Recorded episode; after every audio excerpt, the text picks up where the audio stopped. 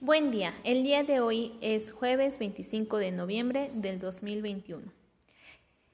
Estaremos hablando acerca de las modalidades de la educación a distancia con la educadora María Cristina Flores Agustín. De acuerdo con Pineo Navarro, las modalidades de la educación a distancia son aquellas formas de estudio que no son guiadas y o controladas directamente por la presencia del profesor en el aula aunque se beneficien de la planificación, guía y enseñanzas del profesor, o a través de algún medio de comunicación social que permite la interacción del profesor y alumno. Estas siendo el último el responsable exclusivo del ritmo y realización de los estudios. Esto quiere decir que es la barrera del espacio y el tiempo que se han dejado de lado para permitir a cualquier persona cursar sus estudios cuando sea y en donde sea. De acuerdo a su experiencia maestra, ¿cómo podría contextualizar la modalidad de la educación a distancia? Pues nunca la había abordado hasta que sucedió este contexto de pandemia con COVID-19, donde eh, nos obligó a todos los docentes, hablo de mi colectivo docente donde laboro, a trabajar justamente en educación a distancia, que fue la comunicación social con los alumnos para interactuar por medio de redes sociales y plataformas para poder eh, autogestionar el aprendizaje en los alumnos y con el apoyo de padres de familia. Ok, maestra, ¿cuáles fueron las plataformas que usted usó con su grupo para continuar las clases? Eh, plataformas de videoconferencia fueron Zoom y Meet y eh, la interacción para eh, evidencias, comunicación con padres y, y producciones de los alumnos fue eh, Classroom, fue WhatsApp y Facebook. Ok, muchas gracias. Como bien sabemos, estas modalidades han tenido una evolución. Em, es un error pensar que no se cuenta ya con estas hace algunos años. Para tener una mejor perspectiva y entendimiento de este proceso, es pertinente enumerar cada una de las etapas evolutivas que se han llevado a cabo. ¿Usted nos podría hablar acerca de la educación a distancia que se dio en 1850 y 1960? Eh, se usa, se comienza a usar el correo postal como medio de comunicación entre lo que es el tutor, ya sea el docente, y el aprendiz. Se lleva un apoyo académico por vía telefónica y también son importantes en este aspecto la radiodifusión y la televisión, tanto como se ha llevado a cabo ahora que se dio la época de pandemia. Ok. Enseguida sigue lo que es la educación multimedia, que es de 1960 a 1980. Este fue el método que evoluciona e integra el apoyo académico a través de los audios y videocassettes. Claro que el día de hoy muchas personas han olvidado estos recursos. También se incorporó el envío y recepción del fax como medio para mantener la comunicación, además de la teoría de la independencia e industrialización de hace unos años fue donde se vio esta parte más fuerte. Y enseguida, maestra, sigue lo que es la educación virtual. ¿Nos podría compartir un poco acerca de lo que sabe?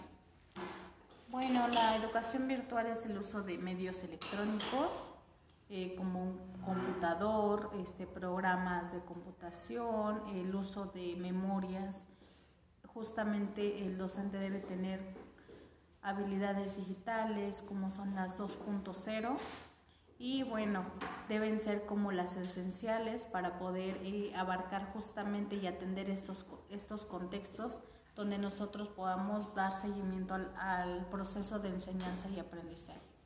Justo en esta etapa nace una teoría. Eh, ¿Me podrá enunciar cuál fue? Eh, de la comunicación bidireccional y del aprendizaje colaborativo. Ah, ok. Bueno, enseguida se da lo que es la educación social, donde se implementan los entornos virtuales, llamado EVA. Y se cambia la dinámica con el computador gracias a la creación de Web 2.0, lo que usted ya había mencionado. Y se abre paso a la teoría del diálogo didáctico y mediado. Y para finalizar empieza lo que es la educación móvil, lo que ahorita ustedes este, ha estado integrando. ¿Nos podría hacer algunos comentarios acerca de? Sí, en México, justamente en México, ubicándonos a nivel nacional, creo que es una, hay, existen barreras digitales, a qué le llamamos barreras digitales, a que este, pues no existe una movilidad, una conectividad, donde movilidad y aparte no, los, las personas no tienen estos elementos para poder llevar a cabo esta educación a distancia. Ok, bueno, aunado esto, existen tres tipos de modalidades de educación a distancia, que es e-learning, me-learning y be-learning. ¿Cuál es el que este, usted está integrando en sus clases?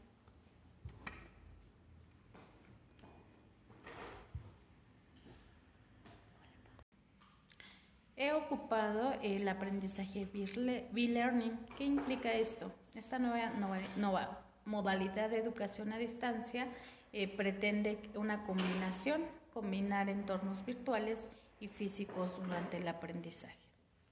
Ok, maestra, muchas gracias. Esto nos lleva a la conclusión de que existen grandes beneficios de las modalidades de la educación a distancia.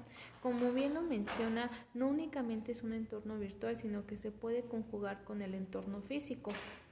Por lo tanto, trae consigo múltiples beneficios entre los que se destacan la satisfacción de las necesidades de los estudiantes, que no pueden asistir a las clases presenciales por la distancia del centro de que existe entre la escuela. En este caso sería por la situación actual, que es la pandemia.